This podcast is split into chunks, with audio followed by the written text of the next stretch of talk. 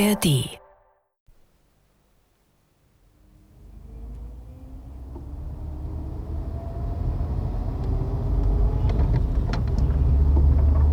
Es tut mir leid, aber wir müssen Sie gleich einer kleinen Unannehmlichkeit unterziehen. Noch eine? Haben wir Ihnen viel zugemutet? Ich weiß nicht, ob Sie es als sehr angenehm empfinden würden, wenn man Sie nachts herausklingelte, Sie zu einem Todkranken holte, Ihnen dann, sobald Sie im Auto sitzen, eine Pistole in die Seite bohrte Sie aufforderte, kein überflüssiges Wort zu sprechen, keine überflüssige Bewegung zu machen. Glauben Sie wirklich, wir würden schießen, wenn Sie unseren Anordnungen nicht folgen? Sie würden also nicht schießen? Natürlich nicht. Was, Toni? Versuchen Sie mal Ihre Fantasie anzustrengen. Ein Auto fährt nachts gegen drei durch leere Großstadtstraßen in raschem Tempo. Das ist schon auffällig genug. Und dann noch schießen? Nein, alle Unannehmlichkeiten, denen wir Sie unterziehen, das sind Vorsichtsmaßregeln. Nicht unsertwegen, eher Ihretwegen. Wir wollen nur, dass Sie keine Mätzchen machen, sich nicht wehren, mit uns kommen. Das tun, was ein Priester mit einer Sterbenden tut. Wenn alles gut geht, werden wir Sie in zwei Stunden wieder vor Ihrer Haustür absetzen. Ich nehme an, Sie lügen nicht. Eine Sterbende bedarf meiner. Gut. Was sollte Ihnen sonst an einem unbedeutenden Priester liegen? Wozu also die Pistole? Sie haben recht, uns liegt nichts an Priestern. Nicht an Ihrer Person, nur an Ihrer Funktion. Wir brauchen einen Priester. Brauchen ihn dringend. Und wie verfielen Sie ausgerechnet auf mich? Sehr einfach. Es war eine Frage der Zeit, also der Entfernung. Sie waren der, der am nächsten wohnte. Und doch fahren wir so lange. Ein kleines Täuschungsmanöver, das wir übrigens Ihnen zuliebe vollziehen. Je weniger Sie erfahren, sehen, hören, von uns wissen, desto weniger werden Sie zu verschweigen haben, falls Ihr kleiner Ausflug bekannt wird und Sie verhört werden sollten. Ich muss Sie nämlich bitten, mit niemandem über unsere kleine Begegnung zu sprechen. Sie müssten schweigen bis... Nun, äh, ja, das kann ich Ihnen erst sagen, wenn wir am Ziel sind. Würden Sie es nicht für besser halten, mich ganz aufzuklären, anstatt mir vage Andeutungen zu machen? Wenn ich um etwas gebeten werde, möchte ich gern genau wissen, um was ich gebeten werde. Wie Sie wollen. Obwohl ich es für besser halte, Sie wissen möglichst wenig. Nun, dass wir Grund haben, die Polizei nicht zum Café einzuladen, werde ich Ihnen nicht zu sagen brauchen. Auch haben wir keine Lust, von der Polizei zum Café eingeladen zu werden.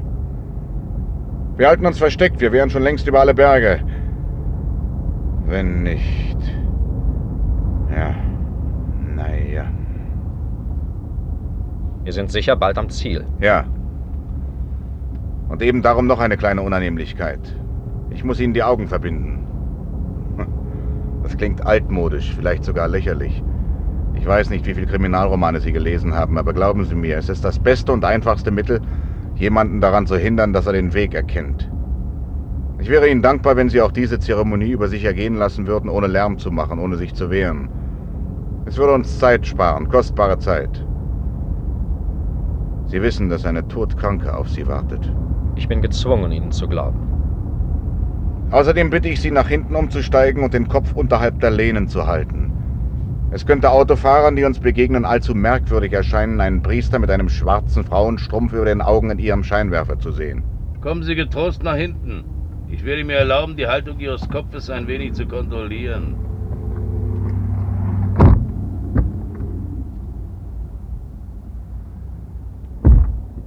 Fertig? Fahr los.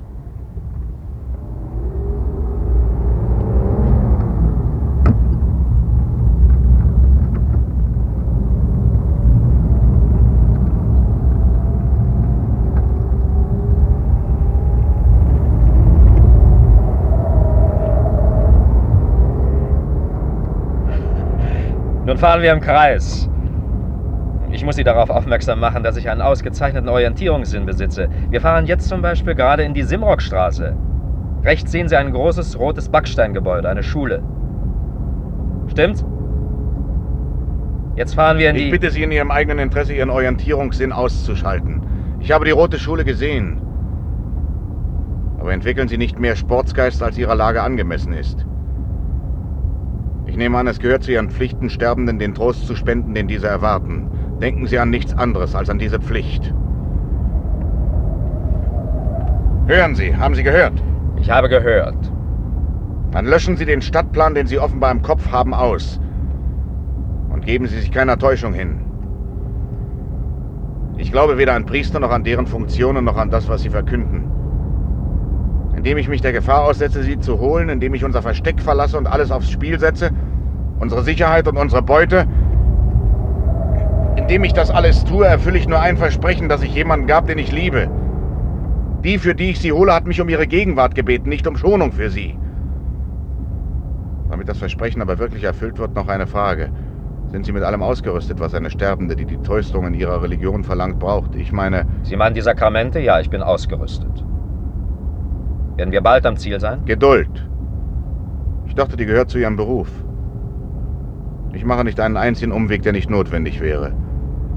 Schon um derer willen, die auf Sie wartet.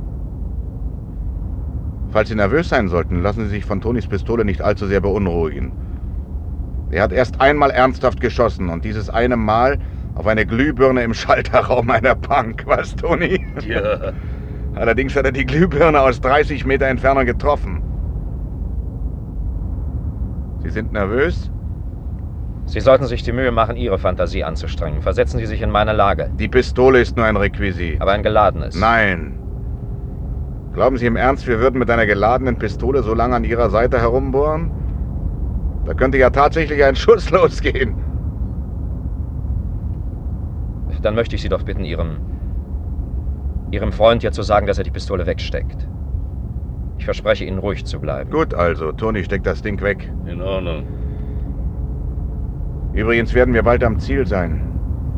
Ich hoffe, Sie haben den Stadtplan inzwischen aus Ihrem Gedächtnis ausgelöscht. Ich versuche es, aber es gelingt mir nicht.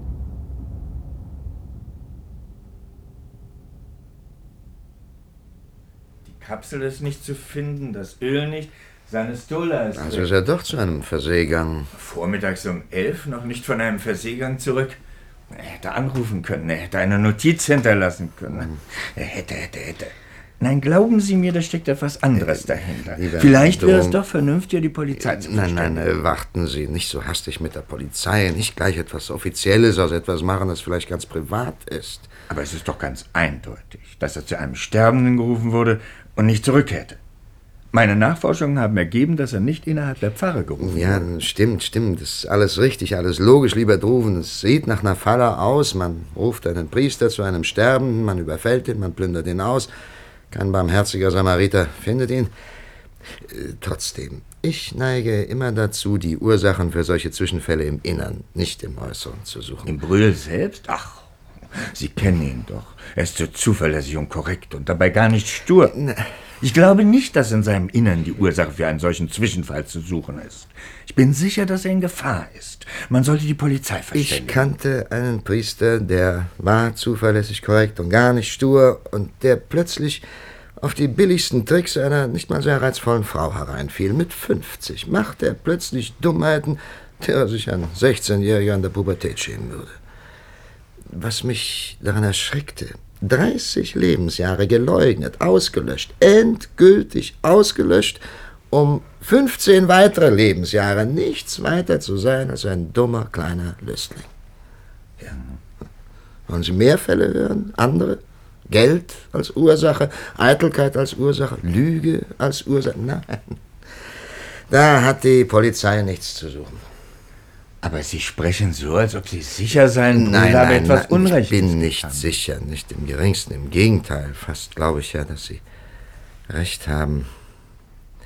Äh, Hören Sie, Droven, Sie mögen mich für einen Skeptiker, einen Zyniker halten. Es mag sein, dass ich von beiden etwas habe. Aber im Grunde ist es nur meine Angst vor weiteren Enttäuschungen, die mich immer gleich das Schlimmste annehmen lässt. Es mag Ihnen entsetzlich klingen, es geschieht selten, dass man einen Priester beraubt, um mit dem Sakrament grässliche Riten zu feiern, aber die Leute, die diese Riten feierten, glaubten an das Sakrament.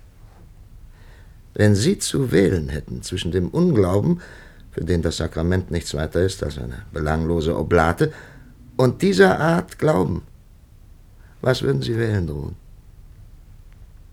Ja, Sie schweigen. Jedenfalls lassen wir vorläufig die Polizei. Äh, Ja, bitte. Ein Herr möchte den Herrn Pfarrer sprechen. Er sagt, es ist dringend. Ein Herr von der Polizei. Polizei? Ja, was soll die... Sie sehen, die Polizei findet uns, wenn wir nicht zu ihr finden. Lassen Sie den Herrn reinkommen. Merkwürdig. Vielleicht ist es ganz etwas anderes. Verzeihen Sie, mein Name ist Kleffer. Pfarrer Trufen, das ist Prälat Pölzig. Guten Tag. Tag. Guten Tag. Ich, ähm, Sie verzeihen, dass ich keine Zeit verlieren möchte und gleich anfange. Ich nehme an, es ist auch Ihnen aufgefallen, dass Herr Kaplan Brühl, äh, na, sagen wir mal, vermisst wird. Allerdings, wir sprachen gerade darüber und versuchten es uns zu erklären. Bringen Sie die Aufklärung? Leider nicht. Ich weiß nur, dass er diese Nacht gegen 3 Uhr in einem schwarzen Packard abgeholt wurde. Äh, ja, ja, das ähm, wussten wir auch von der Haushälterin, aber wir wussten nicht, dass das Auto ein Packard war. Äh, wissen Sie mehr als das? Leider nein. Wissen Sie etwas? Nein. Wir fanden alle die Geräte und Gegenstände nicht, die ein Priester zu einem Verseegang braucht. Aber Verseegänge dauern selten von 3 Uhr nachts bis 11 Uhr vormittags. Es ist sicher, dass diese Geräte und Gegenstände fehlen? Ja, das ist äh, sicher. Auch muss er schnell abberufen worden sein, er hat weder Hut noch Mantel mit. Ähm, was können Sie uns erzählen? Dass diese Nacht um 2 Uhr in der Zentralbank ein Tresor aufgeknackt worden ist, mit Erfolg. Und ohne dass die Täter geschnappt oder auch nur überrascht wurden. Sozusagen das, was wir ein Meisterstück nennen. Eine Arbeit, die mindestens vier Monate lang aufs Präziseste geplant und vorbereitet sein muss. Gold im Wert von 180.000 Mark wurde gestohlen.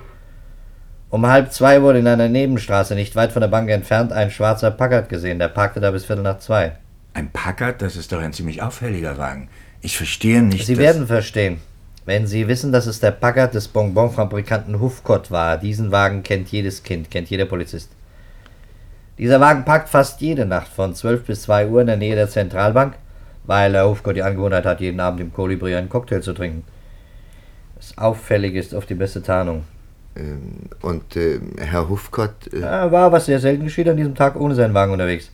Als er heute Morgen nach Hause kam, stand sein Auto wieder in der Garage. Sicher haben die Räuber erst die Beute sichergestellt, sind dann zurück und haben den Priester geholt. Als Komplizen Ich oder. bitte Sie. Ich hoffe, dass meine rein theoretischen Erwägungen nichts Kränkendes enthalten. Ich muss mit der Möglichkeit rechnen, dass es Priester gibt, die zu Komplizen von Bankräubern werden. Mit der Möglichkeit, nicht mit der Wahrscheinlichkeit. Nun sagen Sie nur noch, dass es zu den Gewohnheiten der Bande gehört, Priester zu ihren Komplizen zu machen. Tatsächlich hat die Bande außergewöhnliche Praktiken. Sie taucht nur alle drei bis vier Jahre auf, macht einen gut vorbereiteten Fischzug und verschwindet spurlos, aber wirklich spurlos.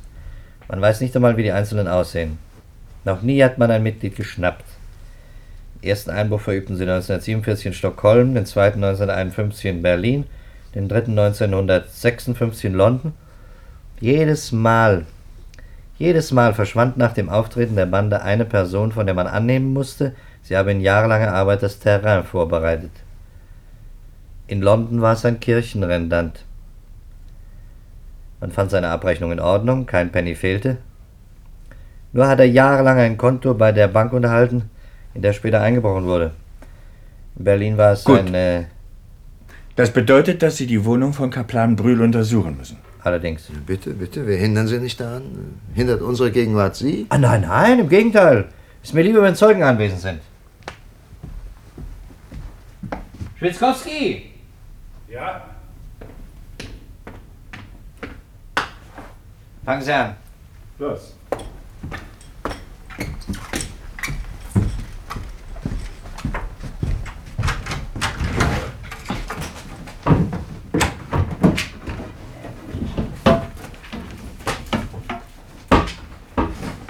Fehlt nur, dass Brühl wirklich ein Konto bei der Zentralbank unterhielt. Ich kann Sie beruhigen. Hier sind die Kontoauszüge, alle von der Sparkasse.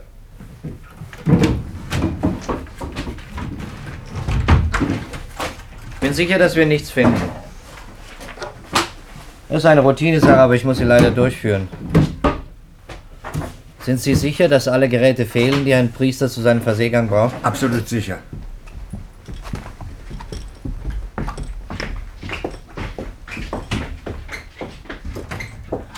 Übrigens, falls Ihnen daran liegen sollte, Auskunft über Kaplan Brühl zu erhalten, ich bin bereit, Ihnen diese zu geben, privat, was ich offiziell bestätigen würde.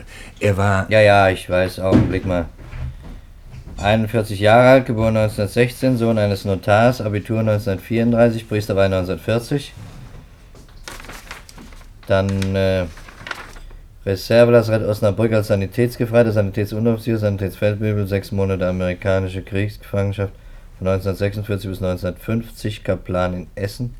Seit 1950 hier keine Vorstrafe. Kein polizeilich registrierter Makel an ihm. Vielleicht ein privater? Ich würde sofort meine Hand dafür ins Feuer legen, dass Brühl nichts, gar nichts mit dieser Sache zu tun hat. Und Sie, Herr Prälat? Ich, äh, ich kannte ihn weniger. Ich. Äh, Sie zögern? Ja, ich zögere. Nicht, weil ich Brühl misstraue, ich zögere grundsätzlich. Ich. Ähm, wissen Sie, den Glauben eines Menschen kann man nicht sehen. Aha. Nie.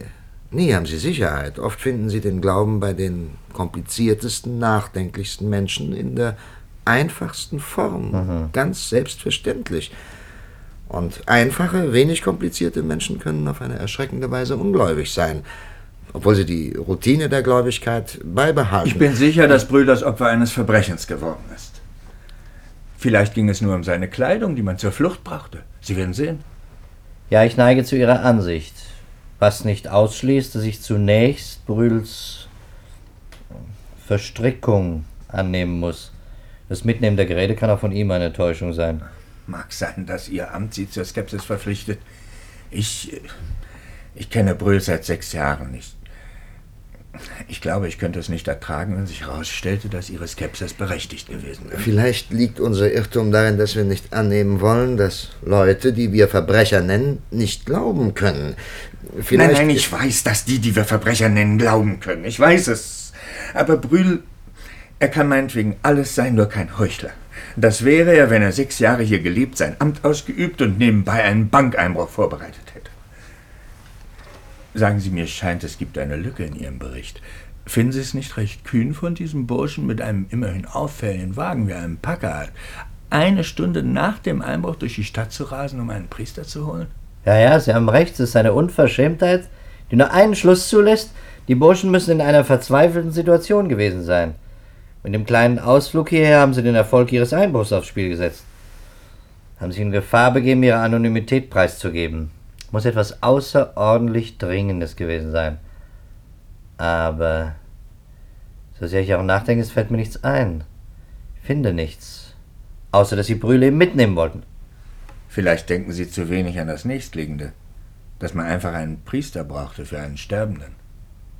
Glauben Sie im Ernst, dass es eine Einbrecherbande gibt, die ihre Beute 180.000 Mark, die zehn Jahre Zuchthaus aufs Spiel setzt, um einen ihrer Bandenmitglieder die Sterbesakramente spenden zu lassen? Nun, da Sie mit allen Möglichkeiten rechnen, mit der für Pfarrer Droven unannehmbaren, dass Brühl ein Heuchler ist, ein Verbrecher, der sechs Jahre lang hier den Geistlichen spielte, um den Einbruch vorzubereiten, da Sie mit allem rechnen, müssen Sie auch damit rechnen. Ich rechne damit, dass wir von den Spurlosen wie von Kaplan Brühl nie mehr etwas sehen und nie mehr etwas hören. Ich glaube nicht, dass ausgerechnet ich das Glück haben sollte, eine Bande zu schnappen, die dreimal entwischt ist, ohne die geringste Spur zu hinterlassen. Sie glauben nicht, dass wir Brühl jemals wiedersehen? Das würde mich sehr überraschen. Ich hoffe, Sie sind noch zu überraschen. Ach, wissen Sie, ich habe wenig angenehme Überraschungen erlebt. Verzeihen Sie, ich muss jetzt gehen. Sie verstehen, dass ich jemand in der Wohnung postieren muss. Das Telefon muss überwacht und jeder Hinweis beachtet werden. Ja, ja, selbstverständlich, wir verstehen.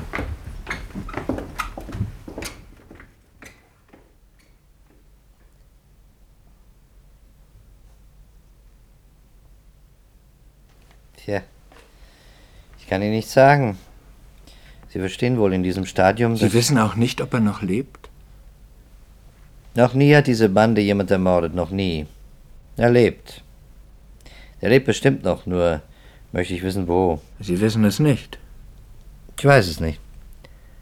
Und wenn ich es wüsste, könnte ich es Ihnen nicht sagen. Warum kommen Sie zu mir? Haben Sie Zweifel bekommen? Nein, Angst. Nicht Angst um sein Leben. Angst vor einer Enttäuschung. Ich würde nicht darüber hinwegkommen. Also doch Zweifel? Vielleicht. Zwei Tage. Immer wieder habe ich über alles nachgedacht. Immer wieder.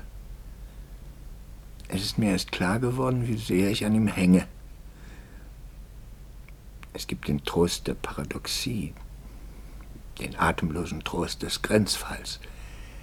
Er, er war für mich das andere, der Trost der Gradlinigkeit. Ich könnte es nicht ertragen. Wenn Sie irgendetwas wissen, bitte sagen Sie es mir. Tja, ich würde Ihnen sagen, ich weiß, dass er schuldig ist. Ich würde Ihnen sagen, ich weiß, dass er unschuldig ist. Aber ich weiß weder das eine noch das andere und ich glaube nicht, dass ich es jemals wissen werde. Hm. Freuen Sie sich, wenn jemand schuldig ist? Oder freuen Sie sich, wenn jemand unschuldig ist? Wie meinen Sie das? Überwiegt das Interesse, jeweils den Fall zu klären oder ihn für geklärt zu halten und die Gleichung zu lösen? Oder gibt es noch den Wunsch, jemandes Unschuld genauso lückenlos zu beweisen wie jemandes Schuld? Leider ist weder die Unschuld noch die Schuld jeweils so lückenlos zu finden. Hören Sie, am Tage nach dem Einbruch zog ein Ausländer, der zwei Jahre lang ein kleines Häuschen hier gemietet hatte, plötzlich weg nach Frankfurt. Er konnte seinen Wegzug nicht genügend motivieren, er konnte auch nicht nachweisen, woher er das Geld hatte. Wir konnten ihm aber auch nicht beweisen, dass er im Einbruch beteiligt war. Aber für mich wird er so lange verdächtig bleiben, bis der Schuldige oder die Schuldige gefunden werden. Ich habe darüber gelesen. Ein Italiener, nicht wahr? Äh, Crometti. Ja, so hieß er. Sie wissen den Namen? Ich lese jede Zeile, die über den Fall geschrieben wird. Crometti, ein Italiener mit Frau, zwei Kindern, viel Geld. Das klingt so schön verdächtig. Ein Mann beschließt plötzlich, seinen Wohnsitz zu verlegen. Das genügt, um ihn den Titelblättern der Zeitung auszuliefern. Unrasiert war er, als man ihn fotografierte, im Schlafanzug Millionen sahen sein Bild und Hunderttausende halten ihn für den Täter oder für den Hehler. Und Hunderttausende halten auch Brühl für einen Hehler. Vielleicht, weil sein Foto so korrekt aussah. Er war rasiert, mit sauberem Kragen, mit diesem gläubigen, etwas traurigen Blick, wie junge Priester ihn haben. Verdächtig, verdächtig, rasiert oder unrasiert. Beides kann dazu beitragen, den Verdacht zu stärken. Werden Sie nicht bitter, Herr Pfarrer, was sollen wir tun? Was Sie tun sollen?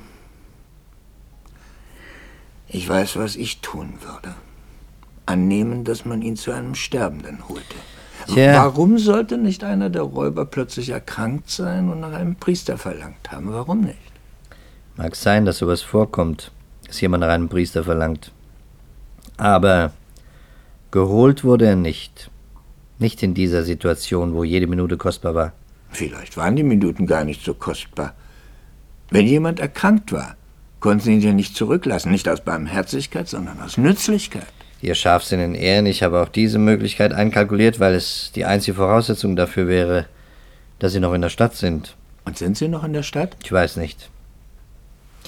Nicht eine einzige Spur.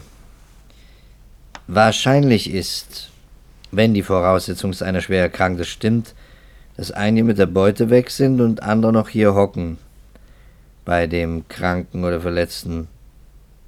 Das wiederum würde bedingen, dass sie miteinander in Verbindung stehen, durch Funk, durch Briefe oder Telefon. Äh, wissen Sie, was das bedeutet? Dass wir in jedes Gespräch aus dem Ausland hineinhören, jeden Brief, jede Postkarte kontrollieren müssen. Sehen Sie mal hier. Ein junger Mann schreibt einem jungen Mädchen eine Postkarte aus Glasgow, schon wird er verdächtig. Harmlose Worte werden höchst fragwürdig. Habe eine schöne Reise gehabt und alles ist in Ordnung, hoffe dich bald wiederzusehen. Das kann alles bedeuten. Ja, ja, ja, ja. In einem Ferngespräch aus New York wird über sieben Sack Soda verhandelt. Verdächtig. Ein anderer empfängt Postlager eine Ansichtskarte aus einem Wallfahrtsort in Irland empfehlen euch dringend der Mutter Gottes und erwarten euch sehnsüchtig. Verdächtig. Ein Wallfahrtsort in Irland? Ja, Knock. Kennen Sie jemand dort? Oder jemand, der da hingefahren ist? Nein, aber es ist so merkwürdig. Wir haben Sie eine Fotokopie der Ansichtskarte. Blauer Himmel, weiße Wolken, eine Kapelle mit gläsernen Wänden, Tannen im Hintergrund. Und hier ist der Text. Ach. nein, nein, ist nicht Brühls Schrift.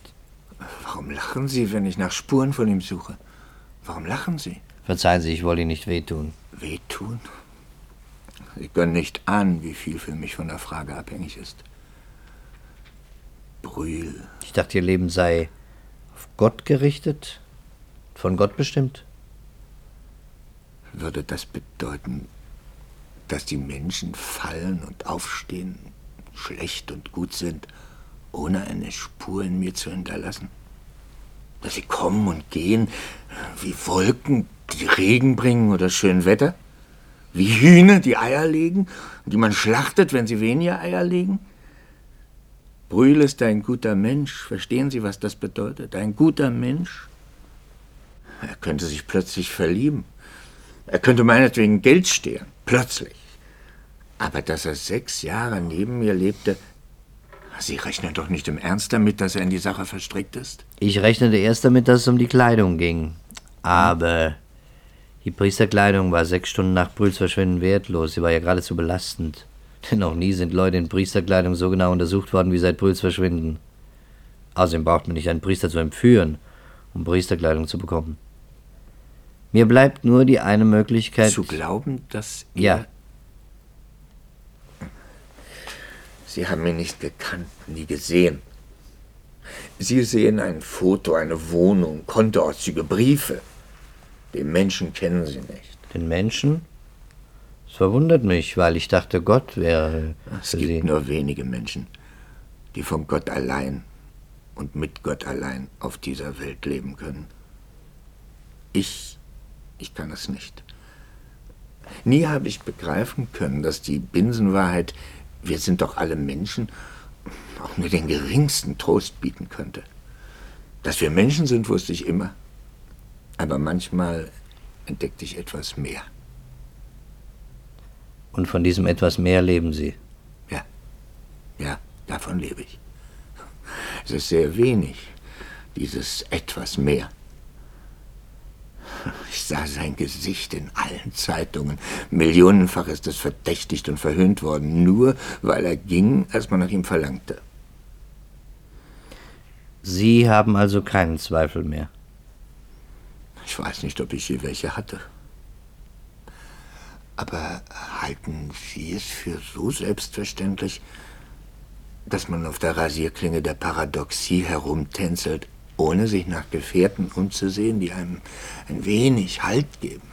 Sollte ich der Gefährte sein? Vielleicht. Sie fanden keinen besseren. Nein. Vielleicht verlangt mich danach gerade Sie zum Gefährten zu haben. Ist Ihnen wohl dabei, wenn Sie die Gesichter der Verdächtigen auf den Titelblättern der Zeitungen sehen? Rasiert, unrasiert, diesem Moloch ausgeliefert, der Blut verlangt? Blut, das kostbarer ist als 180.000 Mark? Sie sagen, die Bande, nach der Sie suchen, hat noch nie Blut vergossen. Noch nie. Ich fange an, diese Leute zu mögen. Vielleicht möchten Sie sich nur einreden, dass Brühl, selbst wenn er zu Ihnen gehörte, gar keine Enttäuschung wäre. Wie? Vielleicht wollen Sie die Hoffnung nicht preisgeben und suchen ihr, dieser leichten und zarten Blüte, einen Platz. Vielleicht auf der Rasierklinge der Paradoxie. Aber auf dieser Messerschneide ist kein Platz für Mutter Erde. Nicht einmal für jenes Minimum, das die zähe kleine Pflanze braucht. Deshalb fangen sie an, diese Leute zu mögen, Herr Pfarrer. Weil die Hoffnung so zäh ist. Ja, die Hoffnung ist zäh. Die Verzweiflung ist weicher und gefährlicher. Sie schleicht, sie ist süß. Sie können mir nicht helfen. Nein, Aber Sie würden mir versprechen, mich zu verständigen, wenn Sie etwas wissen. auch wenn es etwas ist, das Ihre Verzweiflung Nahrung gibt. Auch dann. Ich will es wissen. Und Ihr Gott, Herr Pfarrer? Wird Ihr Gott mit diesem Menschen sterben? Vielleicht ja. Ich weiß nicht. Rufen Sie mich an.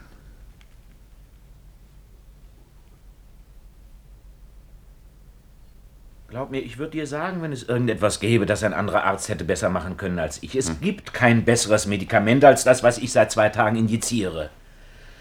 Es muss sich bald entscheiden, ob wir weg können. Und du würdest mir auch sagen, wenn es besser für sie wäre, in ein Krankenhaus zu gehen. Ja, das würde ich dir sagen.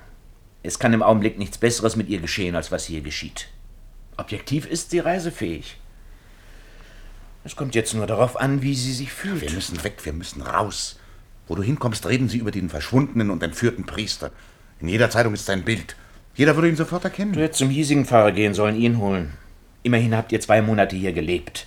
Die Leute kennen euch, kennen mich seit Jahren. Es wäre nicht aufgefallen. Ja, ich weiß, ich weiß. Aber ich hatte Angst, dass Marianne reden würde. Na, den hiesigen Pfarrer hätten wir unmöglich innerhalb seiner Pfarre zwei Tage lang einsperren können. Dieser hier ist sanft wie ein Lamm. Ich wünschte nur, ich könnte ihn loswerden, aber der wird reden. Er ist nicht von der Sorte, die schweigen kann. Wenn Sie ihn ausquetschen, wird er sprechen. Ach, zum Glück hat mit den anderen wenigstens alles geklappt. Ja, eine Postkarte aus Glasgow. Habe eine schöne Reise gehabt und alles ist in Ordnung. Hoffe, dich bald wiederzusehen.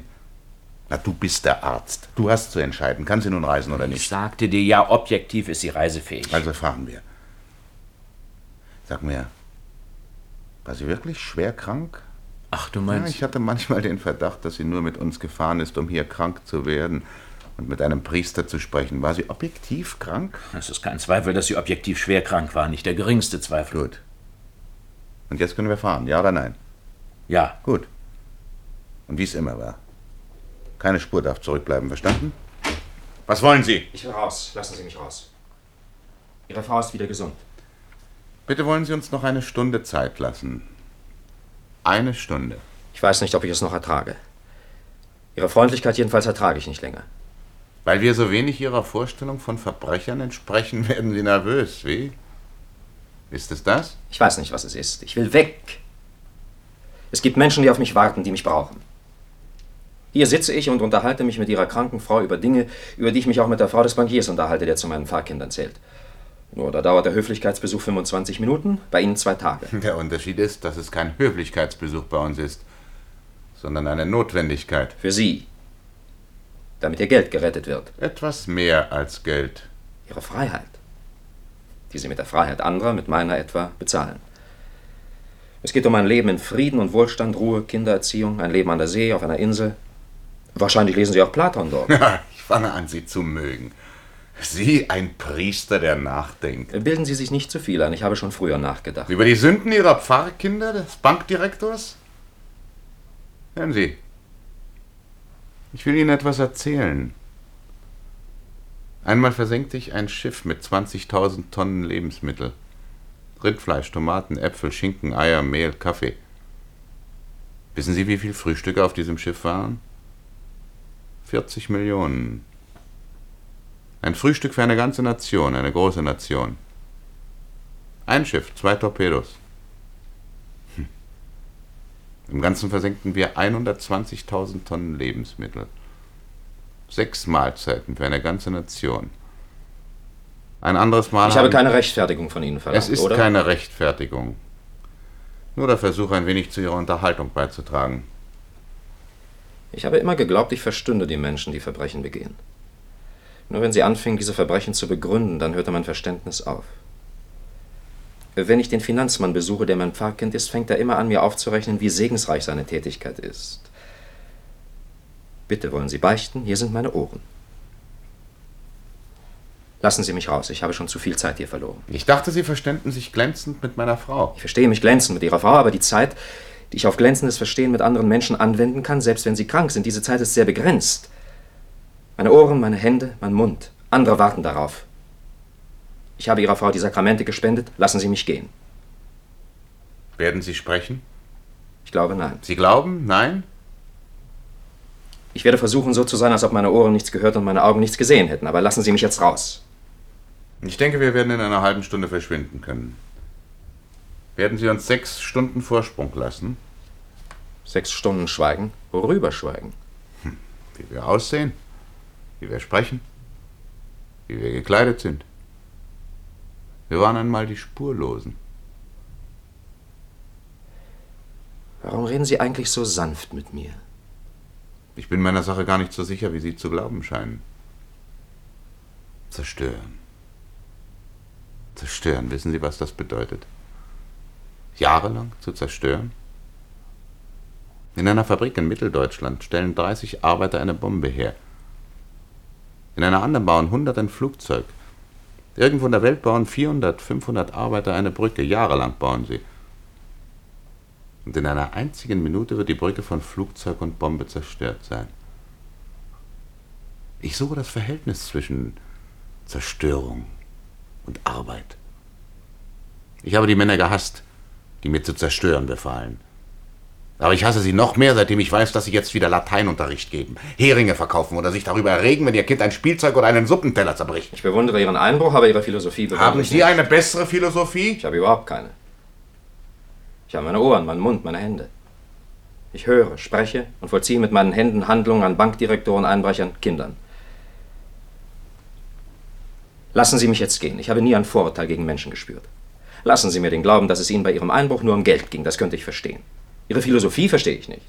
Ich kann Ihnen diesen Glauben leider nicht lassen. Schade. Eine Enttäuschung mehr. Fürchten Sie sich vor Enttäuschung? Sie nicht? Nein. Schade um Sie. Ich habe Angst vor Enttäuschungen. Immer noch. Man kann nicht unter Gerippen leben. Hoffnung und Enttäuschung sind das Fleisch an diesen Gerippen. Außerdem ist es so, dass auch ich für andere eine Enttäuschung werden könnte. Ich möchte das vermeiden. Wir geben uns zu wenig Rechenschaft darüber, wie viele Enttäuschungen wir anderen bereiten. Enttäuschungen Ach, sind. predigen Sie nicht, streichen Sie das Wort Enttäuschung aus Ihrem Vokabular.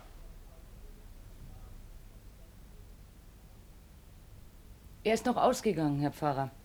Ich habe ihn gesehen, vor noch nicht zehn Minuten. Allein? Nein, mit seiner Frau. Er scheint jeden Abend mit seiner Frau auszugehen. Wovon sprecht ihr? Von seinem Schulkameraden. Ich habe es dir doch erzählt. Er hat entdeckt, dass unserem Haus gegenüber ein Schulkamerad von ihm wohnt, den er seit 30 Jahren nicht mehr gesehen hat. Jemanden wiedersehen, den man vor 30 Jahren kannte? War er gut gelaunt? Nicht so gut wie gestern. Er sah müde aus, mürrisch. Wahrscheinlich hat er kein Geld mehr. Ich bin gespannt, wann Sie zurückkommen. Mein Wir- Gott, sind Sie wahnsinnig geworden! Gehen Sie vom Fenster weg, Mann! Ja, ja, ist gut. Machen Sie uns nicht im letzten Augenblick alles kaputt. Zwei Tage waren Sie so folgsam und jetzt. Machen Sie doch keine Dummheiten. Lassen Sie mich raus. Frau Marianne, sagen Sie ihm, dass er mich rauslässt. Warum lässt du ihn nicht raus? Erst sechs Stunden nachdem wir weg sind, kann er das Haus verlassen. Aber wir können ja weg. Ja, ich glaube, wir könnten es riskieren. Gut, packen wir unsere Sachen. Marianne setzt sich so lange. Ruh dich ein wenig aus. In einer Viertelstunde gehen wir. Versuch ihm beizubringen, dass er noch sechs Stunden warten muss, ehe er das Haus verlässt. Und vom Fenster weg. Gehen Sie erst gar nicht ran ans Fenster. Marianne, achte darauf. Komm, Doktor.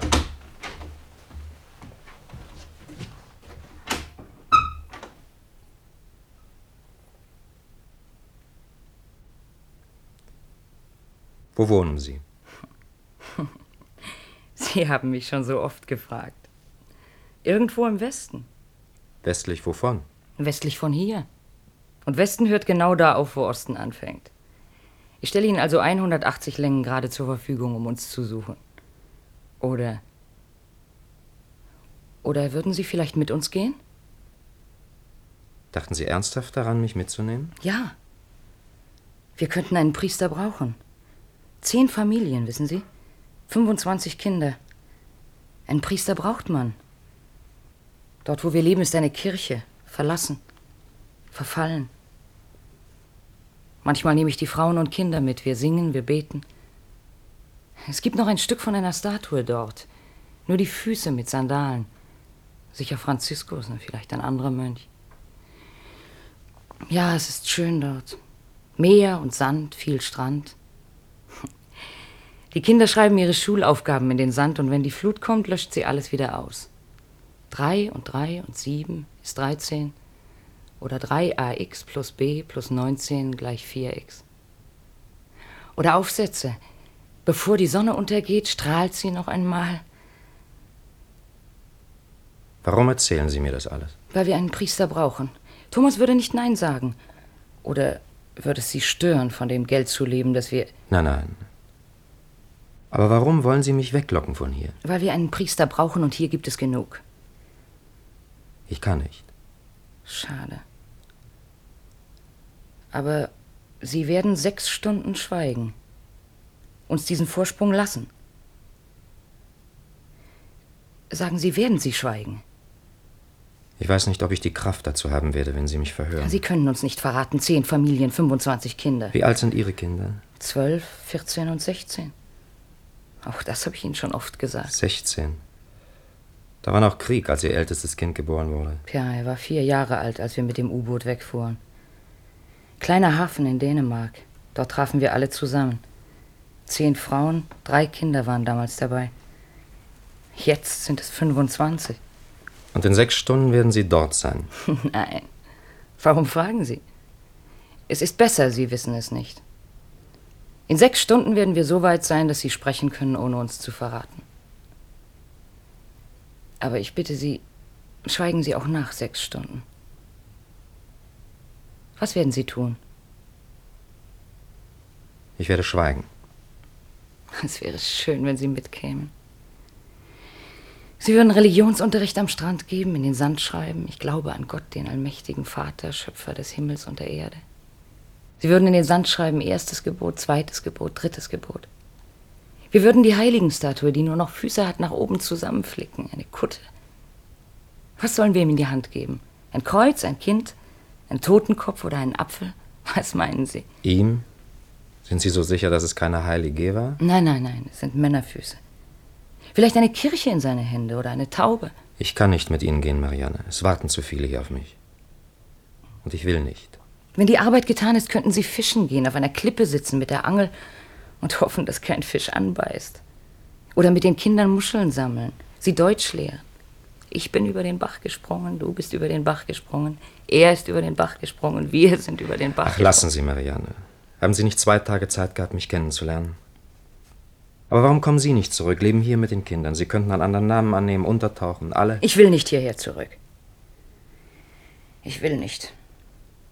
Alle, die ich liebte, sind tot und die ich nicht liebte, leben. Sind Sie da gewesen, wo Sie einmal zu Hause waren? Nicht in der Stadt, nur auf dem Friedhof.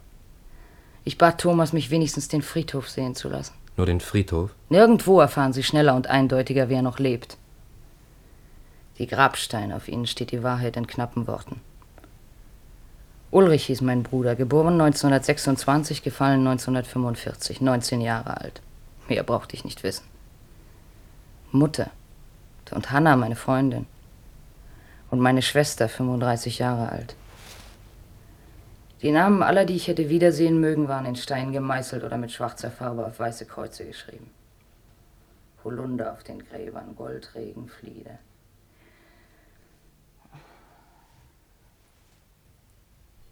Ach, er kommt zurück. Wer? Heinrich? Allein? Ja, allein.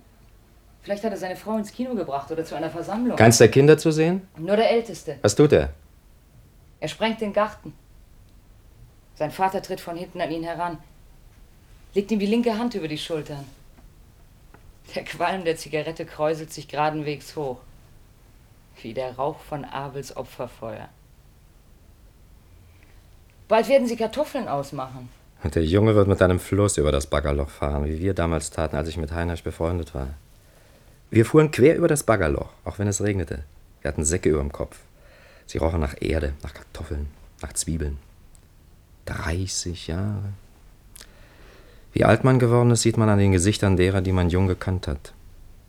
Enttäuschung, Müdigkeit. Ich werde Heinrich besuchen. Ja, tun Sie es. Vielleicht lässt er mich noch einmal den Garten sprengen. Ob es wirklich noch der alte Schlauch ist? Er ist schwarzbrüchig an vielen Stellen geflickt. Aber ich weiß nicht, ob Gartenschläuche so lange halten. Sie kommen nicht mit. Nein, es wäre nicht. Es ist soweit, wir können gehen und ich möchte nicht länger warten. Hören Sie, wollen Sie Geld? Vielleicht möchten Sie jemandem eine Freude machen. Nein, lassen Sie, gehen Sie. Verstehen Sie denn nicht, es wäre verdächtig, wenn ich Geld hätte. Man würde mir noch weniger glauben, dass ich nichts weiß. Also, adieu. Es tut mir leid, dass wir Sie länger hier halten mussten, als vorgesehen war. Und folgendes, damit Sie die Stufen der Gefahr kennen. Innerhalb der ersten drei Stunden sind wir sofort zu ergreifen. Eine Stunde weiter schon schwieriger. Nach sechs Stunden kaum noch, aber. Gehen Sie, gehen Sie endlich. Auf Wiedersehen. Und noch ist es Zeit. Nein. Auf Wiedersehen.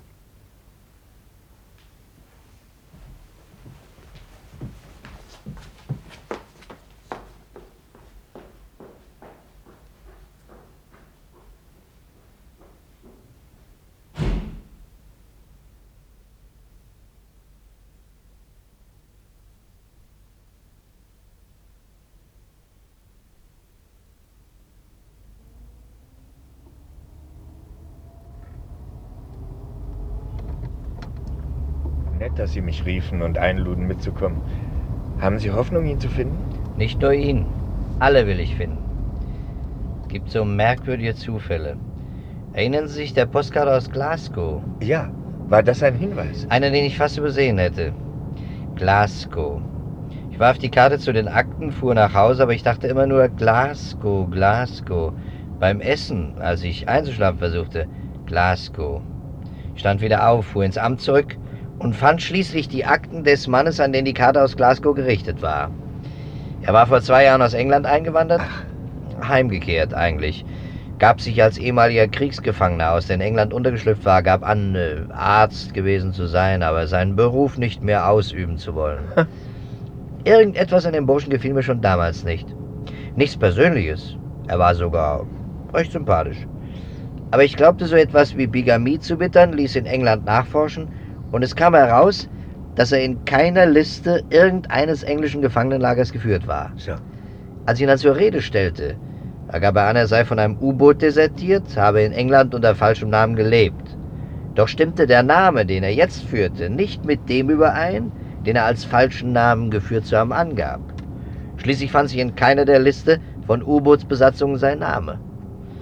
Ich nahm ihn ins Kreuzverhör, um herauszubekommen, ob er zu jenem U-Boot gehört haben könnte, das im Jahre 1944 geschlossen desertierte, von dem man nie mehr etwas gehört hatte.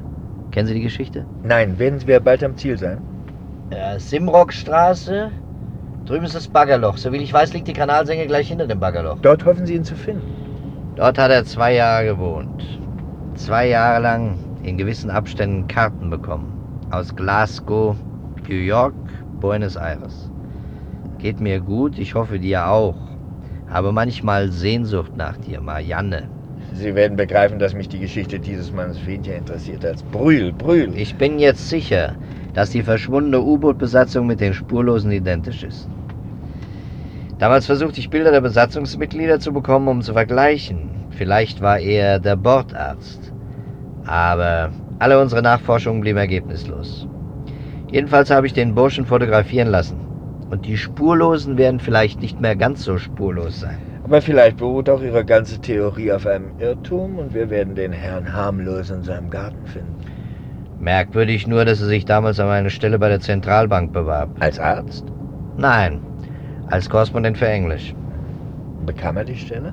Ja, aber nach einem Jahr kündigte er, weil er eine bessere Stelle bekommen konnte.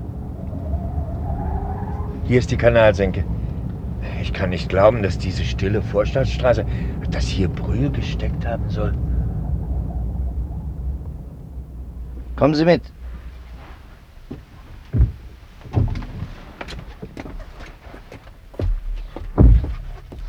Verteilen bitte.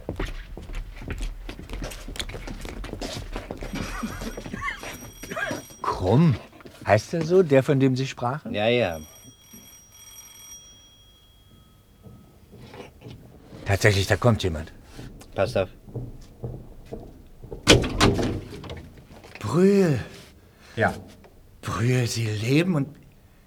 Ja, äh, hat man Sie nicht festgehalten? Sie bewegen sich frei? Vielleicht möchten Sie hereinkommen. Allerdings.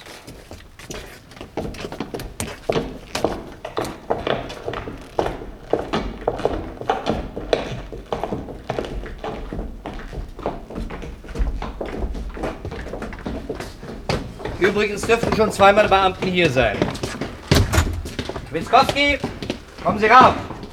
Ja, Augenblick.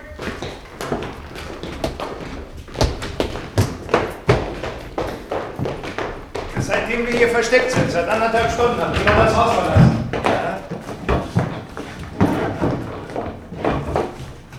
Wann haben die Verbrecher das Haus verlassen? Ich weiß nicht. Sie waren gefesselt? Nein. Betäubt? Nein. Also Sie waren frei, allein im Haus, ohne jede Bedrohung. Nicht die ganze Zeit über, erst seitdem Sie weg sind. Seit wann sind Sie weg? Ich weiß nicht, ich hatte keine Uhr. Mhm. Warum sind Sie nicht gleich, nachdem Sie frei waren, hinaus? Haben Alarm geschlagen? Ich konnte nicht. Brühl, sagen Sie mir, ob Sie irgendetwas mit dem Verbrechen zu tun hatten. Ich hatte nichts damit zu tun. Nichts. Erst seit wenigen Stunden, wenigen Minuten vielleicht, haben Sie damit zu tun. Wer verschweigt, was zur Aufklärung eines Verbrechens und zur Ergreifung der Täter führen könnte, der hat damit zu tun. Und Sie verschweigen etwas. Gehöre ich zur Polizei? Schwitzkowski. Ja. Los, ab.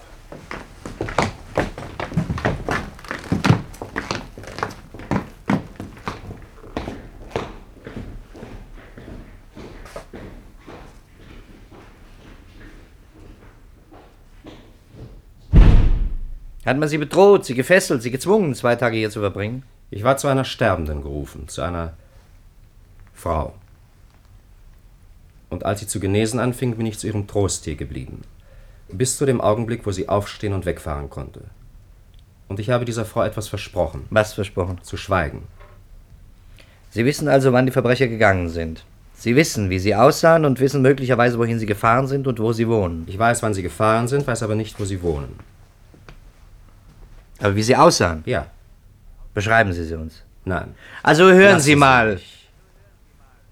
Sie wollen nicht? Ich will nicht. Kennen Sie den hier auf diesem Foto? Nein. Dumm von Ihnen, ihn nicht zu kennen. Der hat nämlich hier gewohnt und ich weiß, dass er sich Krum nannte. Schwitzkowski, rasen Sie sofort los mit diesem Bild und sorgen Sie dafür, dass es an alle Grenzstationen und an alle Flugplätze durchgegeben wird. Jawohl. Da wären Sie denn ewig in diesem Haus geblieben hier und hätten auf uns gewartet? Nein, in einer Stunde wäre ich nach Hause gegangen. Eine Stunde? Warum gerade in einer Stunde? In einer Stunde wäre eine bestimmte Frist abgelaufen. Welche Frist? Eine bestimmte. Oh, Sie werden witzig, verstockt. Es tut mir leid, aber ich werde Sie unter diesen Umständen nicht nach Hause lassen, sondern Sie mitnehmen müssen. Nehmen Sie mich mit? Brühl, ein Versprechen, das man unter Zwang gab, ist kein Versprechen. Ich habe das Versprechen nicht unter Zwang gegeben. Aber in einer verteufelt gefährlichen Situation. Das Versprechen wurde mir ohne Drohung abgenommen. Von jemand, der gar nicht in der Lage war, mir zu drohen. Niemand dachte daran, mich zu fesseln, mich zu knebeln, damit die Frist garantiert erfüllt würde. Nun ist sie bald erfüllt. Dann werden Sie also sprechen. Nein, Sie identifizieren sich also mit den Leuten, die 180.000 Mark gestohlen haben. keineswegs. Ich habe Ihnen sogar das Sündhafte Ihres Verhaltens klar Das Sündhafte Ihres Verhaltens. Wissen Sie, dass die Burschen damit den vierten Einbruch dieser Art verübt haben? Nein, ich wusste es nicht. Aber diese Tatsache ändert auch nicht Ihre Einstellung zu der Bande. Nein. Ich habe ein Versprechen gegeben. Jemandem, der mit dem Einbruch unmittelbar nichts zu tun hat. Der Frau? Ja. Vielleicht liegt da das Geheimnis. Vielleicht. Ja. War sie hübsch? Ja. Und konnte sie schön reden? Ja. Oh, das ist ein Grund zu schweigen. Sehen Sie denn nicht, dass ich Ihnen zu helfen versuche, Herr Kaplan? Ich will wissen, warum Sie schweigen. Weil Sie das Verbrechen rechtfertigen oder weil Sie. Nun, weil Sie verliebt sind? Ich bin nicht verliebt. Also kann ich Ihnen auch dieses Motiv leider nicht liefern.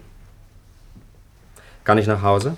Nein. Warum nicht? Er wird Ihnen nicht laufen gehen, er ist kein Verbrecher. Weiß ich das so genau? Vielleicht haben Sie ihn nur hier gelassen, um Zeit zu gewinnen, uns aufzuhalten, so wie man dem Wolf, der hinter dem Schlitten herrennt, manchmal Brocken zuwirft, einen Schuh und Mantel, um Zeit zu gewinnen. Was weiß ich? Da er selbst das Motiv, das ich im Unterschob ablehnte. Warum lässt man Verbrecher ungeschoren? Hindert mich, ihre Spur zu verfolgen. Warum? Darf ich einmal aus dem Fenster sehen? Meinetwegen, warum? Wenn Sie mir sagen, warum? Ich durfte es nie. Ich wusste nur, dass im Hause gegenüber einmal ein Schulkamerad von mir wohnte. Sehen durfte ich ihn nie, aber sie, die Frau, sie beschrieb ihn mir. Und ich erkannte ihn wieder aus ihrer Beschreibung. Seine Frau, seine Kinder, das Baggerloch, den Gartenschlauch. Ich darf also ans Fenster gehen? Meinetwegen.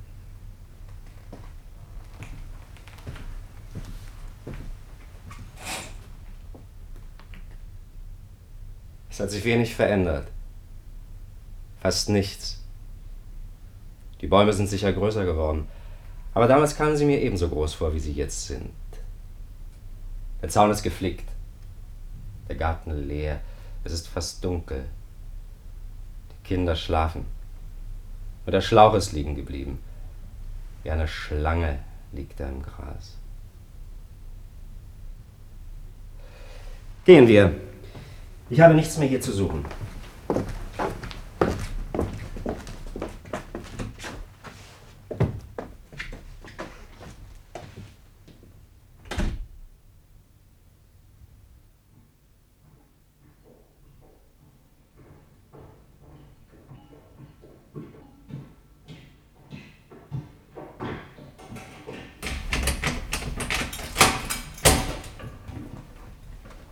Hat man sie geschnappt?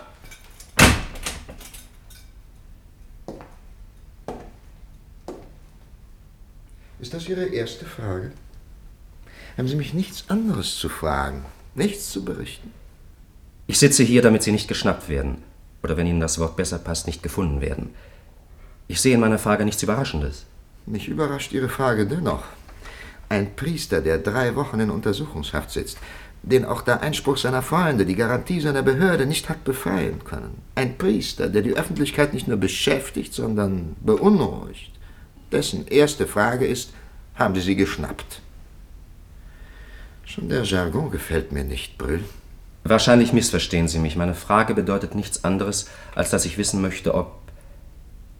ob meine Haft nicht überflüssig ist.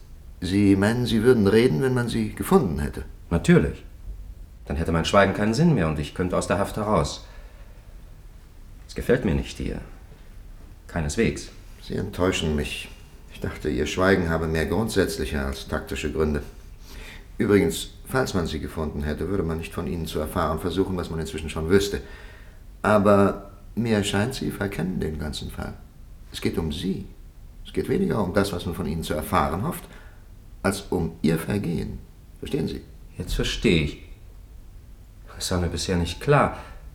Sie glauben, dass ich weniger der wichtige Zeuge als der Täter bin. Ich glaube es nicht nur, ich weiß es. Es geht immer noch um Ihr Motiv, um das Motiv Ihres Schweigens. Ist das nicht klar?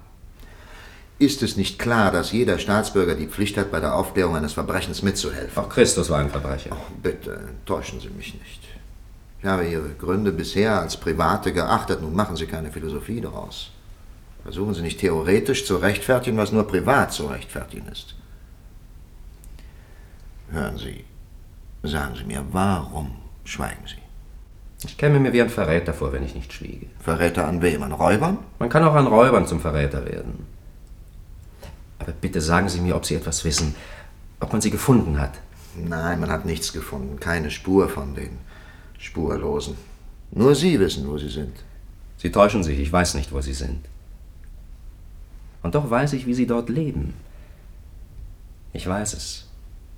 Ich sehe es vor mir. Jemand schreibt auf den Strand, drei und drei und sieben sind dreizehn. Schreibt, bevor die Sonne untergeht, schreibt, ich glaube an Gott, den allmächtigen Vater, Schöpfers des Himmels und der Erde, und alles löscht die Flut wieder aus. Der Strand ist blank und glatt wie die frische Wachstafel, die man Zacharias in das Heiligtum reichte, damit er den Namen seines Sohnes darauf schrieb. Kinder spielen dort, lernen, Frauen leben. Soll ich das alles verraten? Dieses kleine Paradies, das Sie beschreiben, beruht auf Diebstahl, auf Raub, auf Einbruch. Alle Paradiese beruhen auf Raub, Diebstahl, Einbruch. Zwingen Sie mich nicht, meine schlechte Philosophie auszugraben. So, so. Sie sind also noch nicht gefunden worden? Nein. Dann wird man sie auch nicht finden. Und Sie werden weiter schweigen. Ich werde weiter schweigen. Und es ist Ihnen klar, dass Sie des Schutzes, den Ihre Würde, dass Sie der Garantien, die Ihre Vorgesetzten Ihnen bieten könnten, verlustig gehen. Dass Sie sich außerhalb des Gesetzes stellen. Es ist mir klar und ich fühle keine Bitterkeit darüber. Keine? Nicht die geringste. Wie lange wird man mich einsperren? Tja, das wird davon abhängen, ob Sie das Motiv Ihres Schweigens werden glaubhaft darstellen können. Ein Jahr, vielleicht zwei, vielleicht auch weniger als ein Jahr.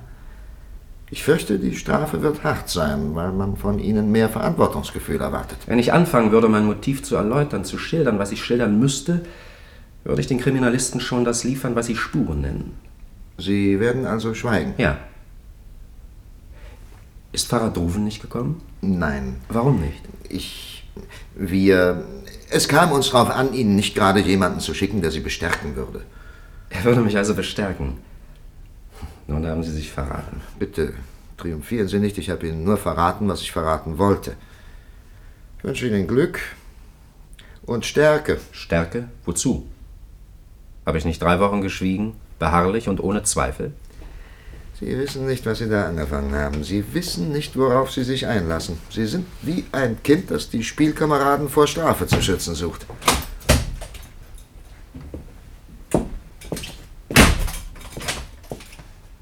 Glasgow, Buenos Aires, New York. Immerhin haben wir dieses Dreieck, in dem wir ein Gesicht suchen können. Ein großes Dreieck mit einer riesigen Grundlinie und langen, langen Schenkeln. Ein Dreieck voller Wasser. Und ein kleiner verstockter Kaplan, der Hunderten von biederen Polizisten eine Menge Arbeit ersparen könnte. Und sich ein, zwei, drei Jahre Gefängnis. Finden werden wir sie, Brühl. Wir werden sie finden.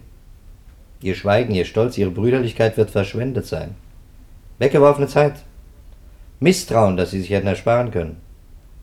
Verwirrung gesät und die Ungnade der Oberen. Weswegen, Brühl?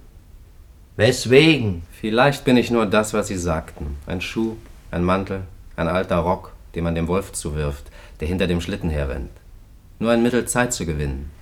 Die, für die sie sich verschwenden, gehen fischen, angeln. Und schreiben Schulaufgaben in den Sand. Und eine Frau, die Religionsunterricht gibt, schreibt, siebtes Gebot, du sollst nicht stehlen. Und man überlegt gemeinsam, was man der heiligen Statue in die Hand geben soll. Ein Kind, ein Apfel, ein Totenkopf oder ein Kreuz. Welche heiligen? Fragen Sie nicht, Sie haben Ihr Dreieck und ein Foto. Sie schweigen also? Ich schweige.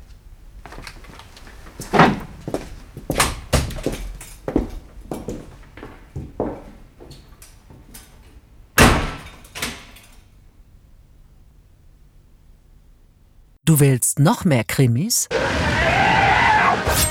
Die krassesten Krimis von Hardboiled bis Psychothriller aus der ganzen ARD findest du gleich nebenan. In der ARD Audiothek, im Hörspiel-Podcast Knallhart.